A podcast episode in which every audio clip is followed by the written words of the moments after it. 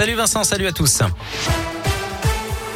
Et à la une de l'actualité, les suites de l'accident survenu hier à Vaux-en-Velin. Un adolescent de 15 ans avait été hospitalisé dans un état grave après être tombé d'un tramway auquel il s'était volontairement accroché.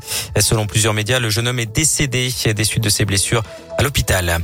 Emmanuel Macron attendu à Lyon à la fin du mois, c'est ce qu'affirme le Progrès qui indique que le chef de l'État devrait être présent au salon du CIRA, l'événement mondial de la gastronomie prévu euh, du 23 au 27 septembre. Il pourrait notamment participer au dîner des grands chefs le dimanche 26 à la préfecture.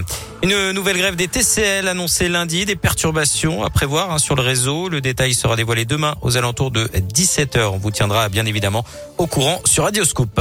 332 classes fermées cette semaine dans l'Académie de Lyon à cause l'épidémie de Covid. Les chiffres sont tombés à la mi-journée.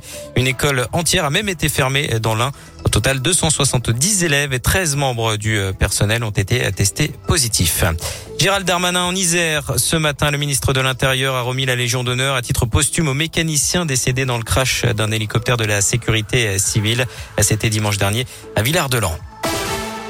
À la une également, des cas de harcèlement en pagaille signalés depuis la rentrée. De nombreux élèves de 6e sont pris pour cible. La raison, ils sont nés en 2010, un phénomène largement diffusé sur les réseaux sociaux. À l'origine, le jeu Fortnite. Le ministre de l'Éducation nationale, Jean-Michel Blanquer, demande aux proviseurs d'être vigilants. TikTok a assuré aujourd'hui avoir retiré tous les hashtags visant à harceler les élèves, notamment le hashtag anti-2010 partagé des millions de fois.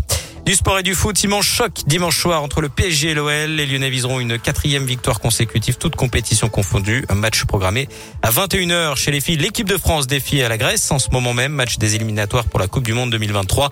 Les Bleus menaient 7-0 à la pause grâce notamment à but de la Lyonnaise Amel Majri. Puis J-1 avant les journées européennes du patrimoine. On vous a mis tout le programme sur radioscoop.com.